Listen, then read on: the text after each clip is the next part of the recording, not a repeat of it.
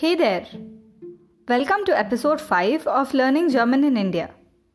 In this episode, I'll be teaching you the different days of the week, months of the year, and seasons in German.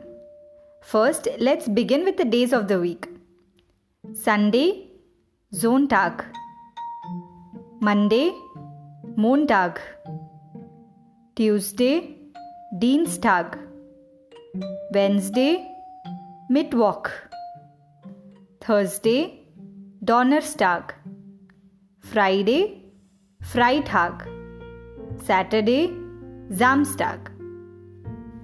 There, now let's move on to the months. January, Januar, February, Februar, March, März, April, April, May, Mai, June, Juni, July, Juli, August, August, September, September, October, Oktober, November, November, December, Dezember. Did you know that Germany experiences four seasons?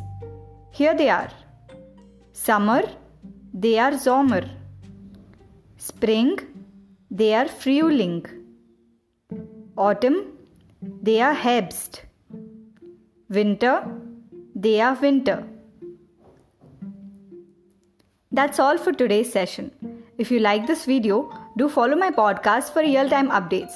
See you soon. Bye.